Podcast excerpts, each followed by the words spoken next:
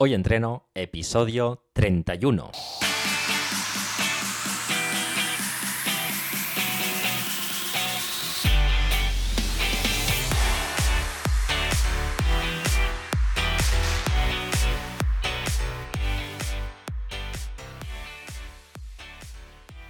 Muy buenas y bienvenidos a Hoy Entreno, el podcast en el que entrevistamos a expertos del mundo de la salud y el deporte. Yo soy Carlos García, especialista en entrenamiento desde casa, y en este trigésimo primer episodio vamos a entrevistar a Mario Arriero, especialista en entrenamiento de glúteo. Pero antes de pasar a la entrevista, hoyentreno.es, rutinas de entrenamiento, recetas y todo lo que necesitamos para ponernos en forma desde casa. Dicho esto, vamos a ver qué ha dado de sí esta semana.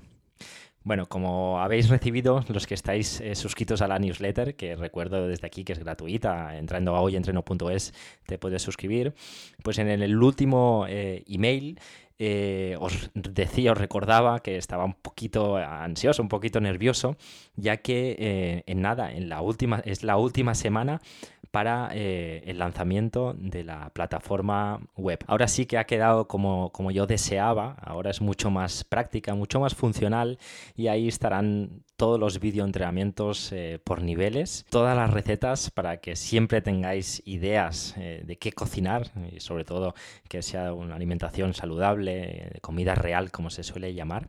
Y además dentro de la plataforma podremos quedar, realizar directos, entrenamientos en directo. Y según lo que me pidáis, eh, haremos un tipo de entrenamiento u otro eh, focalizándonos en unas zonas musculares o bien haciendo entrenamientos más HIIT, más cardio, más de, abdomen, según lo que vosotros, los suscriptores de la plataforma queráis, haremos. Así que si de una vez por todas os queréis poner en forma y además lo queréis hacer en casa para aprovechar el tiempo, échale un vistazo a hoyentreno.es que a partir del 2 de noviembre ya estará operativa para, para todo el mundo. Así que estoy súper contento del resultado y nada, y dicho esto, ahora sí que sí, vamos a la entrevista. Esta semana charlamos con Mario Arriero. Y ya estamos aquí con Mario Arriero. Bienvenido y muchas gracias por aceptar la invitación de Hoy Entreno. Pues muy buenas y en, primer lugar agradecerte tu invitación, Carlos. Eh, me encanta lo que haces, creo que eres muy profesional y que haces una labor espectacular con tu podcast, así que enhorabuena. Y nada, de nuevo agradecerte tu invitación porque he visto el nivel y has traído a gente muy buena. Así que que me invites aquí a tu casa es un halago espectacular, ¿vale? muchísimas, muchísimas gracias, Mario. Intentamos traer eh, gente que, tenga eh, un background, una experiencia y un conocimiento importante. Y, bueno, pues en, esas estamos buscando a profesionales que nos aporten valor, como creo que, vas a poder hacer tú.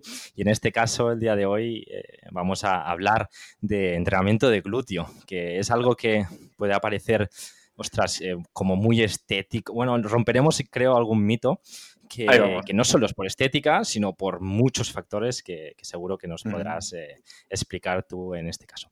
Entonces, pero antes de nada, eh, me gustaría que nos dijeras, por si alguien no te conoce, quién eres y a qué te dedicas. Pues nada, me presento. Como bien has dicho, mi nombre es Mario Arriero, tengo 31 años y soy de un pueblecito de Huelva. Soy graduado en Ciencias de la Actividad Física y del Deporte como formación principal aunque he pasado creo que por todos los títulos, desde el ciclo superior hasta mi último máster en rendimiento deportivo y salud. Y bueno, ya solo me faltaría el doctorado, ¿no? Y, bueno, básicamente soy un apasionado del mundo del entrenamiento y la salud. Y nada, me dedico pues eso, a ayudar a las personas a conseguir sus objetivos a través del entrenamiento, tanto de forma online como de forma presencial. Qué guay. Qué guay, sí. Eh, ha venido para quedarse este formato también en online. Eh, hoy día tenemos herramientas más que suficientes para ofrecer un gran servicio, un buen servicio y como eh, anteriores entrevistas hemos realizado, muchos de los profesionales también están optando por este, por este tipología de, formato de, servicio. Genial. Em, bueno, un pequeño paréntesis. Si somos los, los eh, bueno, al menos a mí también me pasa que siempre queremos más, más formación, siempre queremos eh, un poquito más de lo, de lo que... y eso, es, eso es interesante porque, bueno, eh, siempre queremos seguir creciendo y aportando nuevas cosas. Bueno, dicho esto, em, has especializado, que eso creo que está muy bien. Entonces, bueno, me gustaría que nos dijeras cuál fue el detonante que hizo que, que te especializaras en entrenamiento de glúteo. Bueno, pues a ver, todo esto viene desde mis inicios como un adolescente flacucho y que no ligaba nada, ¿vale? y que veía como sus compañeros y amigos sí y se frustraba mucho, ¿vale? Entonces, pues nada, comenzó a entrenar, comenzó a formarse hasta llegar al punto en el que estoy ahora. ¿Y qué fue lo que pasó? Pues que empecé a mejorar, eh, bueno, estéticamente y, y ya las personas de mi entorno me empezaron a pedir consejos, ¿no? Entréname, quiero mejorar esto, lo otro. Y bueno, yo soy el único niño de mi familia y al final lo que empecé a entrenar fue a lo que tenía más cerca, que eran chicas, ¿vale? Entonces, pues nada, ahí tomé conciencia de que ellas sí que están sometidas a una presión social brutal, ¿vale?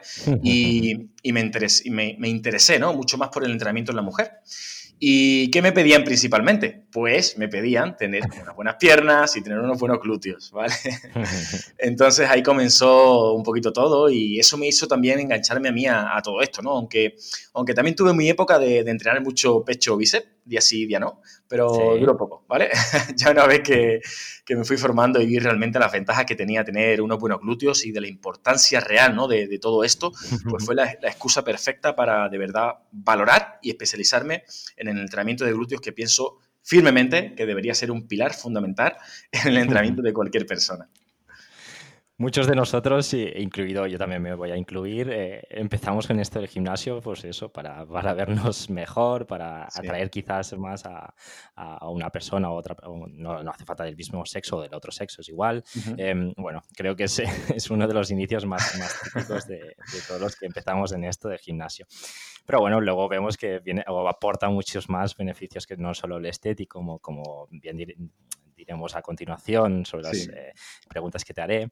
y, otro de los temas que también creo en otras conversaciones he, tenido desde aquí es que a veces no solo somos nosotros los que conscientemente vamos a por, eh, digamos, la especialización o el nicho o lo que sea, sino es al final, eh, digamos, que nos lleva al mismo entorno o al mismo día a día es lo que nos lleva a hacer eso. Entonces, bueno, totalmente. suelo decir que a mí también supongo también por a nivel físico, por lo que sea, yo también siempre he traído un público un poquito más femenino y, tengo que reconocer que sí, que lo que más piden, pues tríceps, vientre plano, piernas. Eso es, bueno. bueno, vamos a hacer un poquito de, contexto. Sí. Y antes de nada, pues vamos a hacer un poquito de, una clase pequeña de anatomía. Eh, ¿Qué grupos musculares componen el glúteo y qué, funciones tiene, qué funciones tienen cada uno? Pues mira, eh, el glúteo se puede dividir principalmente en tres: el glúteo mayor, el glúteo medio y el glúteo menor, ¿vale? Y como su nombre indica, pues se intuye cuál es el tamaño de cada uno, ¿no? Entonces, ¿qué funciones cumplen? Pues mira, el glúteo mayor, que a su vez se podría dividir también en porción inferior o superior, ¿vale? Pero ya eso sería ir un punto a risa de rizo, pues cumple principalmente la función de extender la cadera, o sea, de ponernos derechitos y extendidos, ¿vale? Cumple la función de retroversión pélvica, ¿vale? Lo que sería meter el culito hacia adentro, ¿vale? Esconderlo. Y eh, también ayuda, también ayuda, porque no es la principal función, pero ayuda a la abducción, que es separar la pierna del cuerpo, y a la rotación tanto interna perdón, como externa del fémur, ¿vale? Aunque no son sus funciones principales, ¿vale? Después tenemos el glúteo medio, que es el principal abductor de cadera, que como hemos dicho es separar la pierna del cuerpo. ¿vale? Y rotador externo e interno del fémur, ¿vale? Eh, y por último, el glúteo menor, que también es un abductor de cadera, es un rotador externo e interno del fémur. Aún así, también ayuda a la extensión, ¿vale? Todos ayudan a todo. Lo que hemos dicho son, pues eso, eso, sus funciones principales. Genial. Tienes unos dotes de comunicación muy, muy importantes. Creo que eres, eh, o eres, no sé si también eh, haces de docente o profesor, pero creo que te explicas genial. Y bueno, ya has hecho un poquito el análisis de todos los movimientos. A partir de ahí nacerían los diferentes ejercicios, que bueno, también hablaremos un poquito de ellos eh, un poquito más adelante. Genial, pues hecha un poquito esta introducción bueno, al final cada uno, eh, cada persona es, es, diferente, tiene sus características y eso también creo que es, es, guay, que no todos seamos iguales. Entonces, morfológicamente y genéticamente, por raza, por sexo, por lo que sea, eh, bueno, somos, somos diferentes y tenemos un tipo de, trasero eh, diferente. Entonces, ¿qué tipologías de, glúteo existen? Vale, esta, esta, me gusta. A ver, eh, existen principalmente, ¿vale? Porque hay muchas, pero principalmente existen cuatro, ¿vale? por dibujos, por geometría, podríamos decir que una es más cuadrada, una es más redondita, una más en forma de pera o de corazón invertido y una más eh, en forma de triángulo o de pirámide inversa, ¿vale? Con el piquito hacia abajo, eh, ¿vale? Aunque, como he dicho, de estas cuatro podríamos eh, meter más variaciones, ¿vale? Dependiendo de cómo se acumula la grasa y de cómo se gana masa muscular, ¿vale? Vale. Ahora ¿qué va a determinar tu forma, la forma de tus glúteos? Pues básicamente cómo son y cómo están colocados tus huesos, ¿vale? Y aquí un poco más a nivel técnico, ¿no? Pues, eh, por ejemplo, el tamaño y el ancho del de ilion, ¿vale? Eh, la longitud y el ángulo del cuello femoral y de cómo encaja la cabeza del fémur en el acetábulo, ¿vale? Esto es un poco más complejo, no sé si, acontece, pero bueno, lo, voy a, decir, ¿vale? Claro, está bien. Eh, y bueno, pues también la distancia vertical que existe entre el ilion y el trocante mayor, el tamaño del trocante mayor, distancia vertical entre el ilion y la cavidad de la cadera, que esto puede verse en personas que tienen como unos hoyuelos en los glúteos y que, y que además están más abajo. La, zona más ancha de la cadera está un poquito más abajo, ¿no? Y bueno, incluso hay una cosa que también es muy curiosa, que mm, lo que también puede determinar es la alineación, ¿vale? Del sacro y el coxis, que es como el rabito de la columna, ¿vale? Que si está pues más hacia arriba o más hacia abajo, puede ser que tengas pues un glúteo más respingón o no. ¿Vale? Aún así, eh, es importante no le carguemos la culpa a la genética, ¿vale? Que importa, pero podemos hacer que juegue a nuestro favor o en contra. Exacto. Y para eso estamos aquí, los entrenadores, para machacar y, bueno, e intentar llegar hasta donde nuestra, digamos, también, obviamente, al final también tenemos unos límites, pero seguro que tenemos un rango de, crecimiento y de, expansión eh, muy, muy grande, así que no, hay límites en ese sentido y para eso estamos, para, entrenar y llegar a, digamos, al trasero que, más nos, gustaría tener. Y, se puede hacer. Eh, la genética a veces, muchas veces es, como una excusa que nos agarramos ahí para decir, ostras, pues no, como no tal, pues no me voy a esforzar, pero bueno. Eh, Totalmente. entendemos que, que se pueden hacer muchas cosas. Estupendo. Entonces, bueno, ya hemos hecho esta, esta clasificación, podríamos decir. Ya, como has comentado también, no es como súper cerrada, obviamente. Eh, son cuatro tipologías, pero que más o menos a lo mejor no estamos en una, sino estamos entre medio de dos. Bueno, eso es. Lo que sea. Entonces, dejando de lado el aspecto estético, como hemos dicho en un inicio, también hay, otros, hay otros factores que, nos pueden interesar eh, trabajar eh, esta, esta, musculaturas. Entonces, em, a nivel estructural, eh, a nivel genérico, podemos decir también, ¿qué beneficios nos aporta tener un buen tono muscular? Pues muchísimas, tío, muchísimas, porque los glúteos junto al abdomen son la unión entre el, entre el tren superior y el inferior, ¿no? Eh, forman parte del famoso core, del núcleo del cuerpo, ¿no? Sí. Entonces, es por, donde pasan todas las fuerzas de, cualquier movimiento que hacemos, ¿vale? El que sea. Si no se involucra directamente, está ayudando a, estabilizarlo, ¿vale? Entonces, ¿qué beneficios puede tener esto más allá del estético? Que también es muy importante, ¿vale? No lo dejemos atrás. Sí, sí, pues, sí, nada, pues por ejemplo, eh, te ayuda a, ser más estable, como hemos dicho, tras una caída, tras un salto, te ayuda a acelerar más rápido en una carrera, de, aplicar más fuerza en menos tiempo, ¿vale? Y, alcanzar velocidades en menos tiempo. Te ayuda a saltar más alto o a hacer cambios de dirección más rápido. Te ayuda a ser más fuerte ante cualquier movimiento de tren inferior. Si tienes unos buenos glúteos potentes y fuertes, tienes todas las papeletas para ser un buen deportista y de rendir muchísimo más en cualquier deporte. Además, eh, te ayuda incluso a ser más resistente en carrera, por ejemplo. ¿Vale? Tener eh, un glúteo fuerte hace que cada zancada te cueste menos y por tanto quemes menos energía y por tanto seas capaz de aguantar más tiempo en la carrera. ¿Vale? Eh, ¿Qué más? Pues, tío, te ayuda, a coger objetos del suelo que sean más, pesados o a golpear en deportes de lucha, ¿no? Es vital tener unos buenos glúteos. La fuerza comienza desde los pies hacia arriba, ¿no? Nos impulsamos con las piernas a dar puñetazos o patadas, ¿no? Y bueno, eh, no sé, por otro lado tenemos el tema del dolor de espalda, ¿no? O de las lesiones de rodilla. O sea, tener unos buenos glúteos te va a ayudar a prevenir lesiones o incluso a tener una postura más erguida, ¿no? Que lo que se traduce en, menos lesiones, ¿no? Y bueno, eh, por tanto creo que ha quedado claro, hay que entrenar los glúteos, ¿vale? Glúteos para todo y para todos. Fijaos los múltiples eh, beneficios que tiene entrenar esta, esta musculatura, que como decías es el core, la parte central del cuerpo, eh, como bien dices, eh, no solo para maximizar nuestro rendimiento deportivo, como, como decías, que también aumenta nuestra potencia, nuestra eh, potencia de salto, nuestra arrancada, nuestra explosividad, etcétera, sino el proteger esa espalda que esté, que esté erguida, que esté, que esté fuerte, esté potente. Como hablé con David Díaz, creo, de espalda sana, creo que lo hablé con él.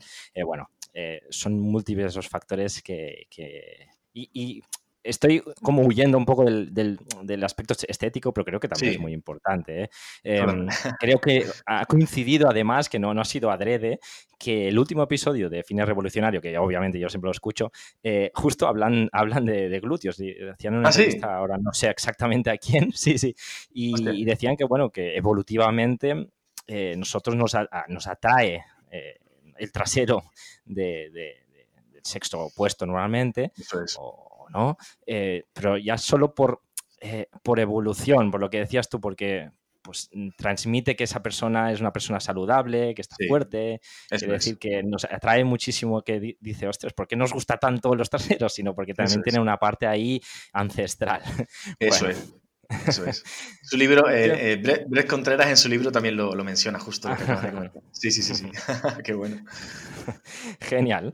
Em, seguimos adelante. Bueno, tengo que decir que tu Instagram es súper interesante. Luego también al final de, de, la entrevista también recomendaremos y dejaremos también el enlace para que quien le, interese, pero no nos vamos a adelantar. Quería decir eh, que, en esto podemos encontrar posts post muy, muy interesantes y uno de ellos que he elegido yo, pero no quiere decir que sea el que más. Eh, Hablas sobre, sobre los pilares, los pilares de los glúteos. Em, ¿Nos puedes hacer un pequeño resumen de, de lo que tratas ahí?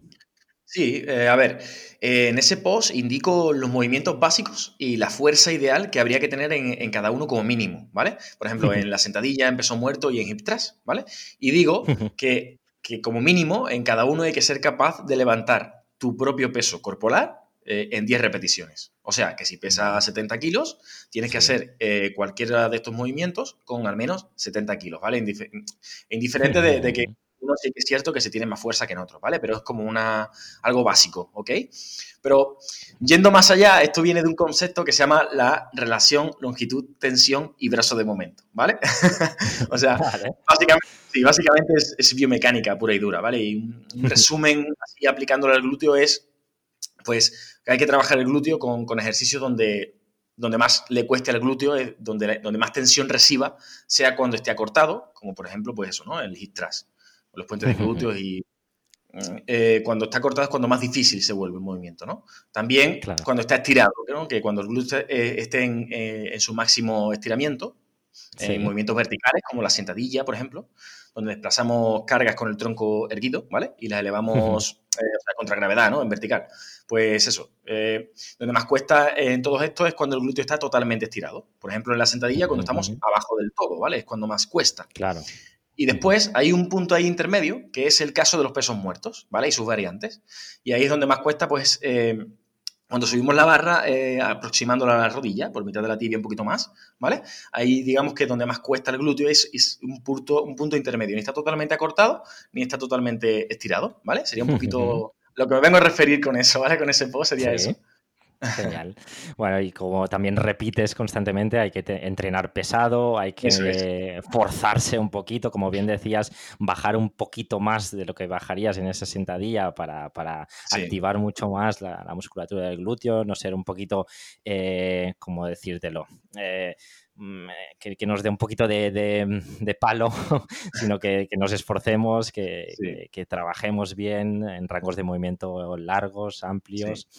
Eh, en estos ejercicios básicos, como decías, de la sentadilla, hip thrust, e incluso el peso muerto.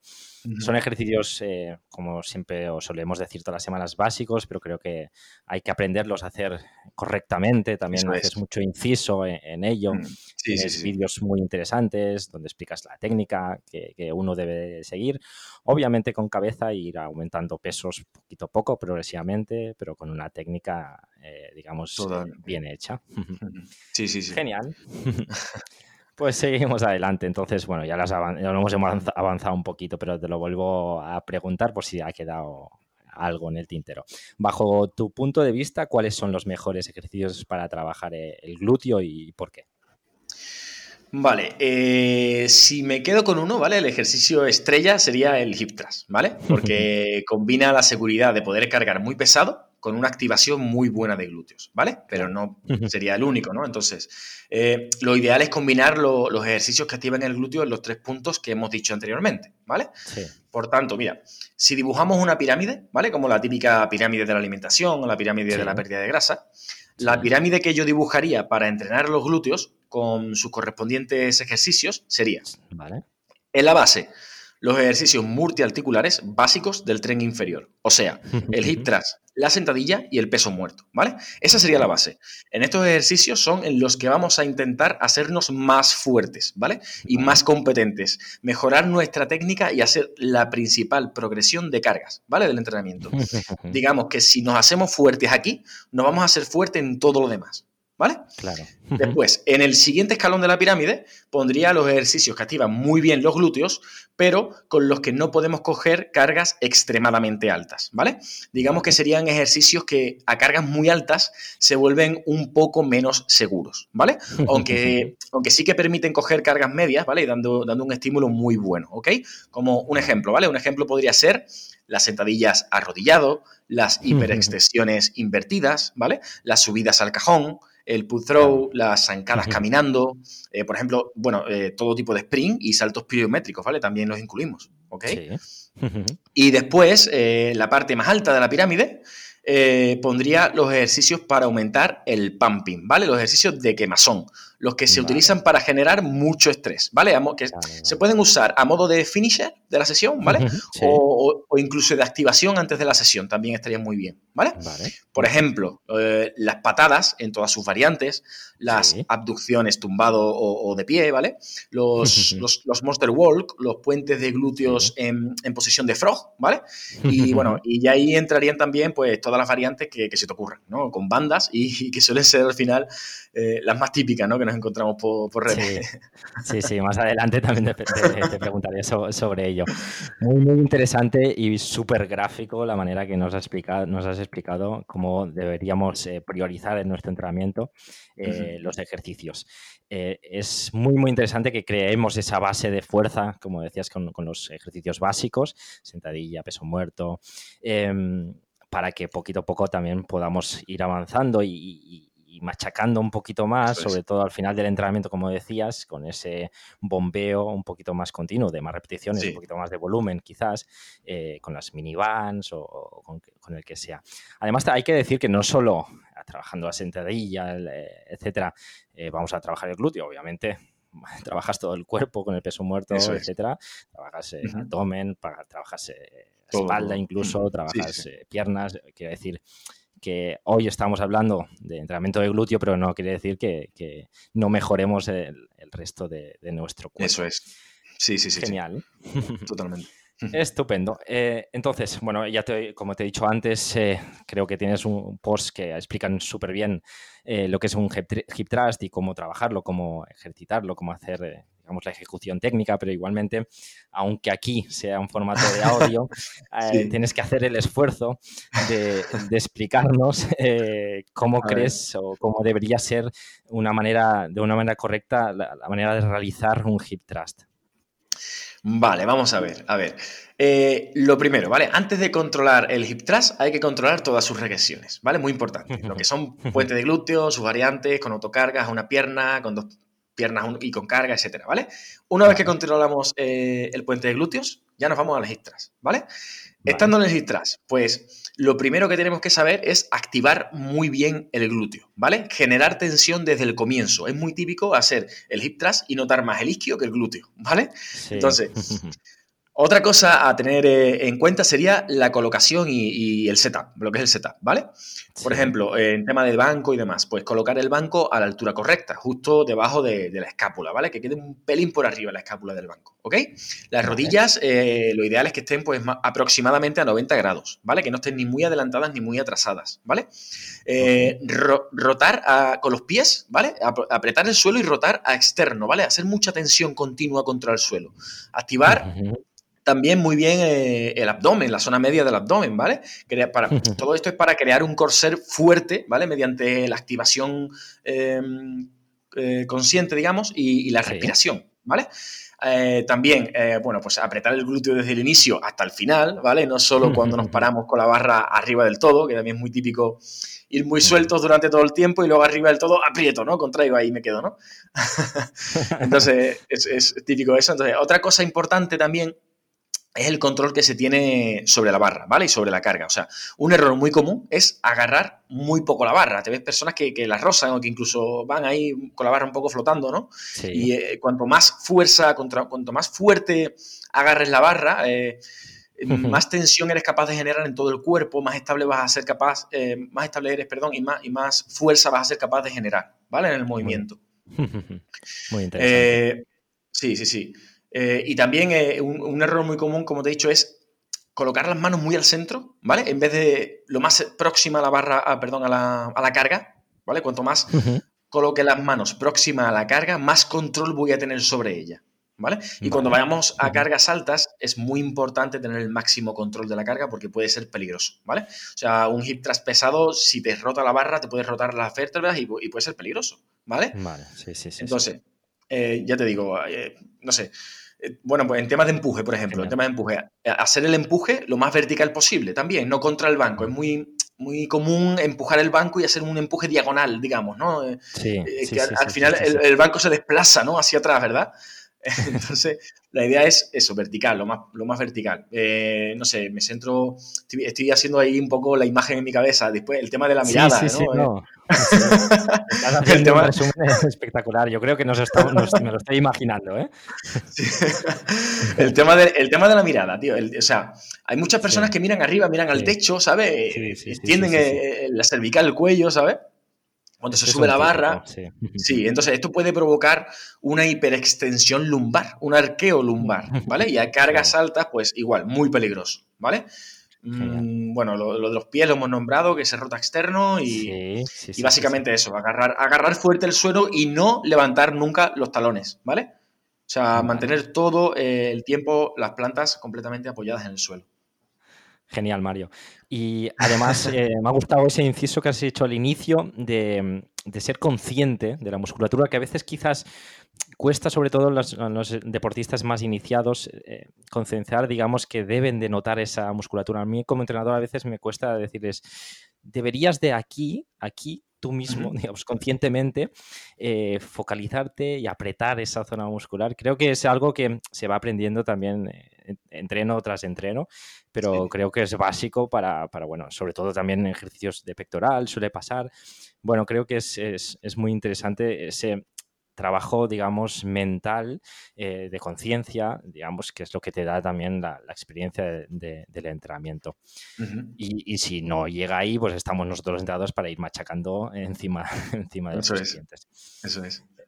Seguimos adelante. Em, ¿Qué le recomendarías a alguien que quiere mejorar sus glúteos desde casa y que, bueno, por lo que sea, no, no puede tener o tener la posibilidad de, tener materiales como decíamos una, barra, un banco para poder hacer hip thrust, sentadilla pesada. ¿Qué podríamos hacer? Sobre todo, bueno, esto, que estamos viviendo aún, que aún estamos metidos en todo el lío este del COVID.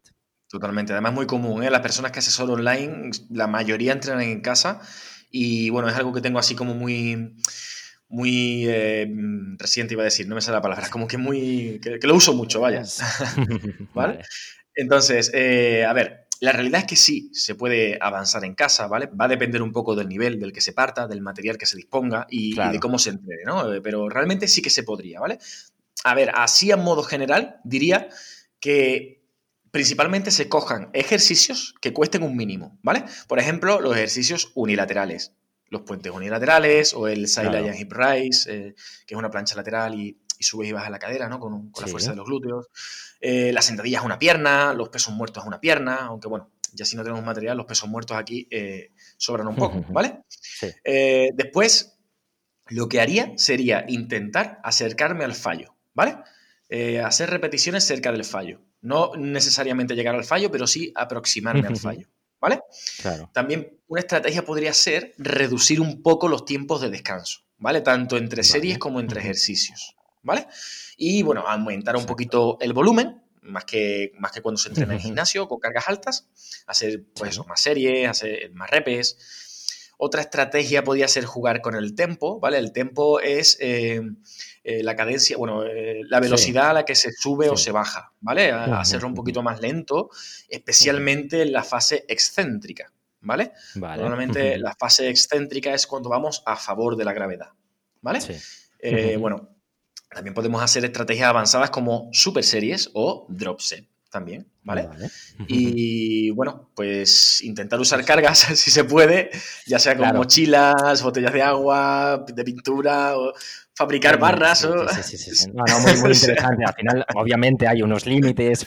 Sí que es verdad que quizás eh, claro, para, una chica, un chico que, está, que lleva como 5 o 6 años entrando en el gimnasio pesado, eh, pues para esa persona quizás será complicado y que llegue a unos estímulos eh, súper bestias para asemejarse al entrenamiento que se suele hacer a casa, en casa. Está muy interesante lo que has dicho tú, de donde no llega esa carga externa, que no la tienes por la barra, discos, etcétera, sino pues, pues llegas a base de más volumen, a, base de menos tiempos de descanso. Se pueden hacer cosas también es cierto que creo que al menos el público que, me quiero dirigir yo es un público o bien que jamás he hecho deporte y quiero que empiece a entrenar, entonces sería un público ideal porque tiene mucho margen de mejora y puede hacer muchísimas cosas eh, con su propio peso corporal.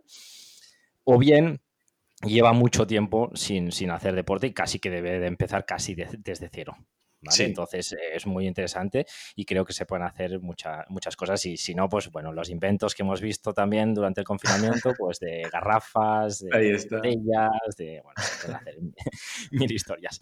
Sí, sí, em, Lo hemos avanzado antes y, seguro que bueno, los oyentes que también puedan escuchar este episodio, cuando cada vez que estamos navegando por Instagram, yo suelo hacerlo antes de ir, no sé, ir a dormir o algún tiempo muerto tengo. Muchas horas. Eh, Sí, eh, empiezo a ver en, creo que es en la apartado de, de, bueno, eso que te, te, van enseñando diferentes búsquedas. En explorar, sí, eso, que no sabía. Sí, pues, pues ahí mil, mil vídeos, porque claro, yo todo el mundo a quien sigo pues está relacionado en esto, el mundo del fin de deporte. Y me salen mil vídeos de chicas, normalmente son chicas, hay que decirlo. Eh, también podrían ser chicos, ¿eh? eh de, chicas, pues haciendo con las minivans, pues esas, estas abducciones, estas eh, elevaciones laterales, etcétera. Bueno, hecho este, este paréntesis, em, ¿para qué sirven estas minivans y qué opiniones, qué opinión te merecen? A ver, pues mira, en relación a lo que justo acabas de nombrar, que me parece brutal, el tema de personas eh, eh, iniciadas o principiantes o para un confinamiento o para alguien que no tenga recursos y, pueda tirar de ellas, me parece una estrategia brutal, ¿vale? Se puede progresar con ellas, dan un estímulo muy bueno, ¿vale? si tienes la oportunidad y puedes eh, entrenar con cargas, eh, la idea es que la base de tu entrenamiento, como hemos nombrado antes con la pirámide, sea el entrenamiento con cargas, ¿vale? el tema de las cargas eh, puede ser relativo, ¿vale? Porque para un principiante entrenar con cargas puede ser entrenar con autocargas, ¿vale? No tiene por qué ser con cargas externas. El tema de las minibands eh, te puede ayudar a progresar mucho, o sea, incluso puede llegar a ser un estímulo novedoso, o incluso se puede usar dentro de una sesión de, con cargas, eh, en super serie también.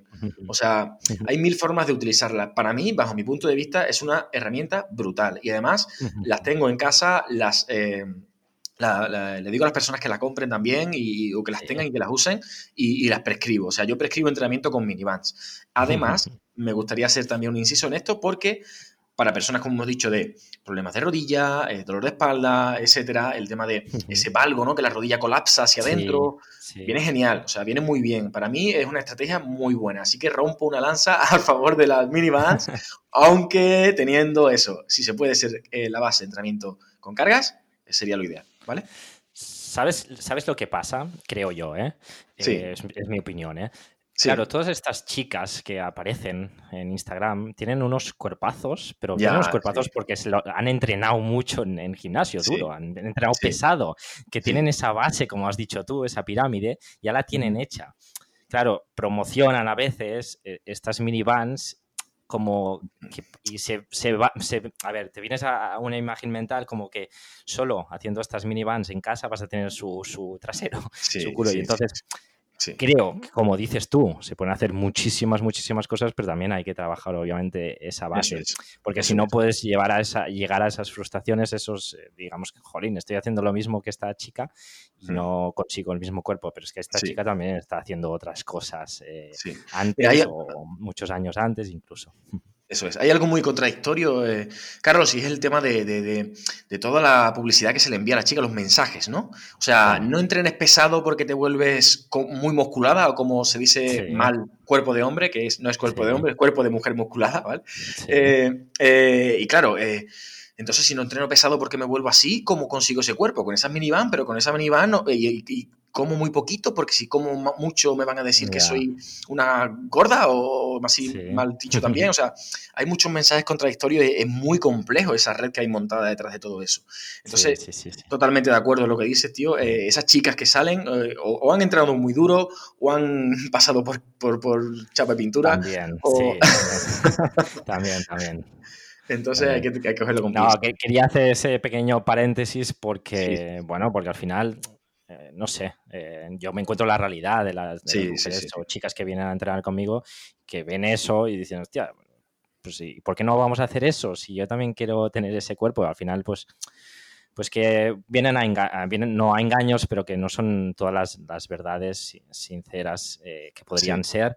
Y, bueno, para eso también estamos aquí, para un poco educar a, las personas, a la gente, que bueno, pues no se llega tampoco a esos cuerpos Obviamente, es inviable. Hmm. sí, obviamente, como has dicho, es, un plus, es una manera de entrenar un poquito más duro, eh, es más que es mejor que nada, obviamente. en estas épocas que hemos tenido de no poder eh, ir a gimnasios o, si tienes material en casa para poder entrenar, es súper interesante o como extra, bueno, lo, que digo, creo que es, es, una muy buena herramienta. Eh, es más, es más, yo, yo he estado entrevistando a, Beto, Beto de Pura Vida, que también se dedica al entrenamiento con bandas elásticas. Con bandas, sí. sí, entonces se pueden hacer muchísimas, muchísimas cosas, pero bueno, que no, digamos que, que, tampoco no nos nublemos y que también, como hemos estado repitiendo tú desde el inicio del entrenamiento, hay que entrenar desde la base con esos ejercicios básicos. Bueno, y no sé por qué me he liado y he llegado hasta aquí. no te preocupes, a mí me encanta. En fin. Em, es un debate continuo todo esto. Sí, sí. Sé que, sé que es complicado ¿eh? esta pregunta que voy a hacerte ahora porque va a depender, supongo, de muchos factores, pero ¿qué volumen de entrenamiento eh, semanal crees que es el, el, adecuado para un buen desarrollo de, nuestros glúteos? Del glúteo. Vale. Pues teniendo en cuenta, esto te lo voy a decir en series, ¿vale? Eh, ¿Cuántas series? Mínimo, ¿vale? teniendo en cuenta que una serie efectiva es una serie en la que te has aproximado al fallo ¿vale? Ya sea a 6 repes o a 20 repes, pero te has aproximado al fallo, ¿vale? Y bueno, has descansado un mínimo, etcétera. Eh, yo lo que haría, o sea, lo, que haría no, o sea, lo que, lo que está estudiado básicamente es que el reparto semanal en frecuencia por días, lo óptimo es tres días, descansando al menos un día entre medios. Un ejemplo, lunes, miércoles, viernes, martes, jueves, sábado, ¿vale? vale. Ahora, ¿cuántas series? Lo mínimo que se despacha para el entrenamiento de glúteo, como para casi la mayoría de grupos musculares, son al menos como mínimo series efectivas 15. ¿Vale? o sea, 15 series y de ahí progresamos. ¿Vale? Vale, vale, vale. El máximo, el máximo podría estar incluso en 30. ¿Vale? Va a depender de, cómo sean esas series, de si son series que, como digo, que se aproximan al fallo o no, del daño muscular que te estén causando, de la adaptada que, te, que sea, de cómo te recuperas, de cómo te alimentas, del estrés que tienes, mil historias, ¿vale? Pero lo óptimo en todo perfecto, tres días a la semana de entrenamiento, 15 series como mínimo a la semana, o sea que podría ser cinco series al día. Vale. ¿Vale?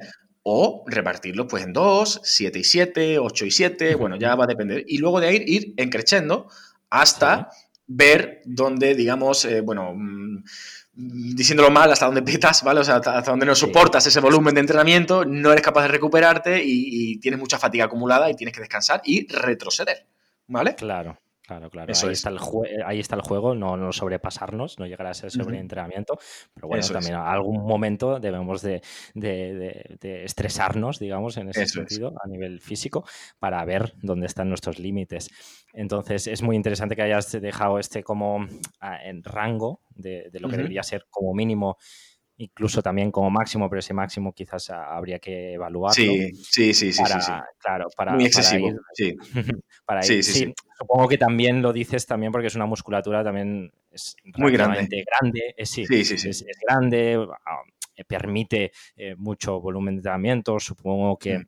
recupera más o menos rápido. Quiero decir que no es como un entrenar un bíceps o un tríceps, Eso son musculaturas que están acostumbradas solo, solamente por el hecho de andar o, de, o, de, correr del ser humano, de ir a comprar, etcétera, y ahí ya está también trabajando mucho el glúteo. Eso es. entonces, bueno, es una musculatura que está muy adaptada, creo, a la carga. Aunque yo no sé ¿eh? No, no, soporta totalmente, totalmente. Soporta muy bien el volumen de trabajo, ¿vale? lo soporta muy bien. Es un músculo muy grande, es de los más grandes del cuerpo. Entonces, pero es cierto que si nos vamos a 30, eh, estamos hablando de personas avanzadas, ¿vale? De personas avanzadas. O sea, yo mm, miré a las 20, 22, 24 ya y ya, ya vamos con bastante trabajo, ¿vale? Entonces, Vamos a jugar entre ese rango de 15 y 20 y pocas y ahí estaríamos progresando sí o sí. Si el estímulo es suficiente, o sea, si la carga es suficiente, si lo que te cuesta cada, cada, eh, cada, serie perdón, es suficiente, progresas. Genial.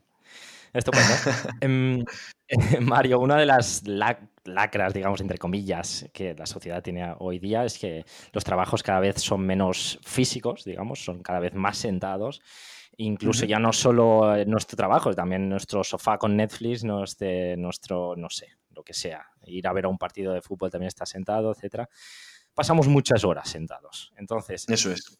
Eh, ¿Qué suele sucederle a un trasero que pasa la mayor eh, tiempo del día sentado en una silla y un sofá? ¿Y por qué, por qué sucede eso? Vale, pues lo que va a pasar eh, inevitablemente es que se te inhiba el glúteo, que se te duerma, que, pierda su tono, ¿vale? Mm, a no ser que estés haciendo un entrenamiento eh, mm, a un mínimo de intensidad y, contrarrestes todo esto, pero lo normal es que no y, que se te inhiba, se te duerma, que pierda tono, que, tenga eh, una forma que no deseas, ¿vale? Y, pierda, pues al final, capacidad, como hemos dicho, en todos los beneficios que, tiene tener un, glúteo, ¿no? Eh, ya, sea como mínimo en estabilidad, ¿vale? Que eso es lo, más básico al final, ¿vale? Sí. Eh, ¿Por qué sucede esto? Pues al final estamos, mm, si, estamos mucho tiempo sentados, lo que estamos haciendo es teniendo, por ejemplo, el psoas muy acortado, ¿vale? Y el glúteo elongado y relajado al final. O sea, el cuerpo es muy sabio y es muy eficiente a nivel de, gasto de energía, no quiere gastar energía. Quiere sobrevivir lo máximo y al, menor coste, al menor coste, ¿sabes? Entonces dice, mira, yo esto no lo estoy usando, ¿para qué lo quiero así? Si me está costando, si, la masa muscular me cuesta muchísimo mantenerla, es lo más caro, es lo que me sale más caro, ¿sabes? Entonces, mira, vamos a quitar de aquí este poquito y todo lo que no se mueva también, fuera, todo fuera. ¿Sabes? Entonces, claro, pues, ¿qué pasa? Que termina, eh, terminas teniendo, pues eso, un, un glúteo inhibido o al final puedes tener eh, problemas a, dolor, de dolor lumbar incluso, ¿vale? Porque mm, no cumple su función y al final eh, la musculatura que está más próxima, como son los isquios o como son la, lumbar, aunque esto ya se sabe, sistemas dinámicos complejos, esto es un poco ahí... Pero bueno, eh, básicamente lo que hace es hacer la función que no hace el glúteo y puede derivar en problemas, dolores de espalda, lesiones, principalmente también por las posiciones, ¿no? No, es más serio de lo, de lo que parece. Al final, eh, bueno, podríamos decir eh, peyorativamente culo carpeta, pero es que, como tienes tú también un post que me hizo mucha gracia. Sí. pero es que, es que ya no es solo estética, sino es eso, eh, que joder, que te empieza a doler la lumbar, te empieza a doler la espalda y a partir de ahí también te encorvas las cervicales, te empieza a dolerte las rodillas quiero decir que, ostras, ya no solo porque el tejano te baile ahora un poco y te quede mal, sino, sino que hay que trabajarlo, creo, no solo, eh, como repetí yo 14 veces ya, no solo a nivel estético, sino a nivel estructural y salud, al final integral. Eh, entonces es básico. Bueno, me lo estoy pasando estupendo, me lo estoy pasando muy bien, Mario, pero estamos ya llegando al final de la entrevista. Y una pregunta, bueno, obligada en este podcast es saber con todo lo que haces, con todos tus proyectos, si, si tienes tiempo para ti al final, para entrenar tú, mismo. Y si es así, ¿con qué frecuencia lo, haces? Vale, pues eh, mira, ya varias veces han sido las que he dedicado demasiado tiempo a mis proyectos, ¿vale? Y he descuidado mm, lo que es mi salud al final, ¿vale? Porque para mí el entrenamiento es mi pastilla diaria. ¿Vale? Entonces, eh, ha habido épocas en las que lo he dejado de lado y ha pasado a ser dos días a la semana, un día y medio porque ni acababa la sesión o la intensidad era, era pésima. Y cada vez que ha pasado eso me he sentido muy mal, ¿vale? Entonces, hace bastante tiempo eh, en el que mi prioridad es mi salud en primer lugar, tanto física como emocional. Eso a mí me afecta a nivel emocional, ¿vale? Entonces, lo, que, lo primero que hago, nada más levantarme, yo me levanto a las cinco y media, Desayuno, estoy mucho tiempo desayunando, me explayo en el desayuno, ¿vale? y a las seis y media estoy en la puerta del gimnasio, ¿ok? Entonces, entreno mi hora, mi hora y media, lo que sea, vengo ya, a las ocho estoy trabajando, ¿sabes? Muy bien. Y estoy... me, eh, gusta hacer esta pregunta porque tienes como, como te lo digo, una presión, en el sentido, no, no presión, no, me sale la palabra, pero, la gente de la sociedad te dice, tú eres entrenador, tú debes estar en forma, debes entrenar todos los días. Pero eso es como decirle, no sé, como decirle, mira, incluso este, este fin de semana pasado eh, quedé con un amigo que es chef, que es, bueno, es chef, trabaja de, en un restaurante, y me decía que él se alimenta bastante mal, que cuando llega a casa no tiene ganas de, de, de cocinar. Entonces, bueno, me hace curiosidad y gracia también preguntar eso, porque al final somos igual, somos personas, nos dedicamos a ello, pero también tenemos que bloquear nuestro tiempo, también nos tenemos que levantar temprano, como bien dices tú, y nos tenemos que esforzar un poquito para mantenernos eso, en forma. Genial. bueno, eh, Mario, para finalizar, también suelo hacer esta pregunta para, para nutrirme un poquito de vuestros contactos y, saber si, si, tienes a alguien que nos recomendarías entrevistar aquí eh, en, el podcast de Hoy Entreno. Pues a ver, alguien como alguien cercano ahora mismo no se me ocurriría, pero sí que tengo personas que me gustan mucho y que creo que, que serían una entrevista brutal. Eh, como has dicho antes, por ejemplo, a Marcos Vázquez, ese, chico me encanta. Eh, me encantaría que, que, lo tuvieras aquí contigo porque me encanta cómo comunicas y cómo entrevistas y creo que sería muy, muy, buena entrevista. Por ejemplo, a, Víctor Reyes de Fitness Real, que a mí me gusta mucho. Y luego, si nos vamos a otro campo en el que estoy intentando formarme un poquito más, que es en, marketing y demás, eh, OLED, eh, o sea, me mola mucho también. Sí, sí, sí. sí, tío, me, gusta mucho. Y para mí un, un referente, aunque muy criticado, pero muy referente para mí, es David Marchante. Bueno, al final sí, jolín, es un referente, es un referente. No sé, es un referente. Yo, las críticas, no sé, bueno, supongo porque ahora se está metiendo en temas también más de marketing, etcétera, pero bueno, yo siempre que quería aprender de algo, incluso sí, sí, sí que en la universidad no me enseñaban. Incluso he visto bastantes vídeos suyos de entrenamiento específico de lo que sea, porque tiene de, todo. Yo eh, declaro... Un, vídeo muy bueno de gemelo, solo de gemelo, que sí, sí, sí, sí. información que sacó. Pero eso de hace años ya, ¿eh? Bueno, a mí me parece alguien que se lo ha currado muchísimo y ahora, pues si está recogiendo los frutos, pues adelante. Eso es su trabajo ojalá todos hiciéramos lo que, lo que ha hecho él. Así que un referente. Son perfiles, son perfiles muy top que creo que me, va a costar eh, engañar, pero que bueno, lo voy a intentar. lo voy a intentar, lo voy a intentar, Ojalá que sí, tío. Bueno, Mario, muchísimas, muchísimas gracias por reservar este tiempo, por eh, tener esta charla hoy conmigo. Eh, ¿Dónde pueden nuestros oyentes encontrarte y saber más de ti, de tus proyectos en redes sociales o página web, etcétera? Pues eh, donde más activo estoy es en Instagram, en mi perfil que es MH Entrenamiento. Y bueno, mi página web igual, mhentrenamiento.es. Vale. Pero eh, donde comparto contenido gratuito a diario es, en mi perfil de Instagram. Por ahí pueden hablarme lo que quieran y preguntar cualquier duda que tengan, que, yo estaré encantado. Ya habéis visto que soy un poco friki y apasionado de todo esto. Así que un placer enorme. Genial, eh, transmites mucho, eh, tu manera de comunicar creo que es súper alegre y engancha. Creo que va a ser un episodio muy interesante y nada, animo a todo el mundo que quiera machacar su glúteo que se ponga en contacto contigo. Voy a dejar en las notas del programa todos los enlaces que, nos has dicho para que la gente pueda hacer clic y llegar fácilmente. Y nada, eh, como suelo decir todos todas las semanas también, como me lo paso muy bien con vosotros, eh, bueno, lo primero es agradeceros y, y luego que quizás, ojalá, algún día también nos podamos encontrar eh, en persona. Estupendo. Igualmente, pues muchísimas gracias, Carlos. Ha sido un placer enorme eh, que hayas invertido tu tiempo conmigo aquí. Eh, es un placer. Ya, ya te lo dije, para mí esto es espectacular. Así que muchísimas gracias. Venga, Mario, que tengas un final de día guay. Un abrazo. Igualmente. un abrazo enorme, tío.